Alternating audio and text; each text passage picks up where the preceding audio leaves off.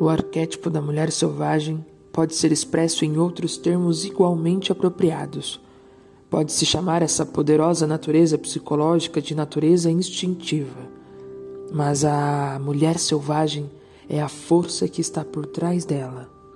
Pode-se chamá-la de psique natural, mas também o arquétipo da mulher selvagem se encontra por trás dela.